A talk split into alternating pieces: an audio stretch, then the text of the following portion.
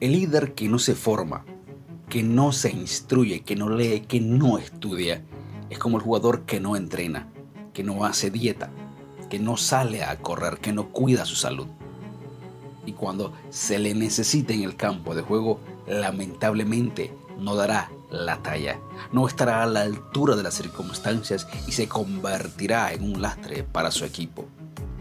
Los retos y dificultades sin lugar a dudas lo superarán y el equipo entero pagará las consecuencias por desentenderse de la autoformación. Será víctima de su propio orgullo y necedad.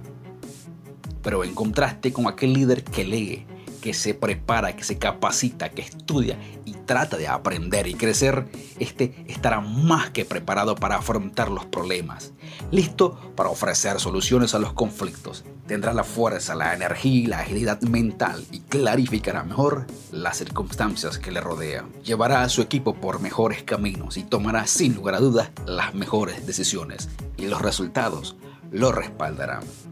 Si eres líder, si hay personas bajo tu autoridad, necesitas capacitarte, aprender y crecer y formarte a ti mismo. De lo contrario, el rival te hará morder el polvo de la derrota y tu equipo pagará las consecuencias de tu orgullo. Capacítate, entrena y lee cada día. De lo contrario, deberías renunciar. Esto es Líneas de Vida.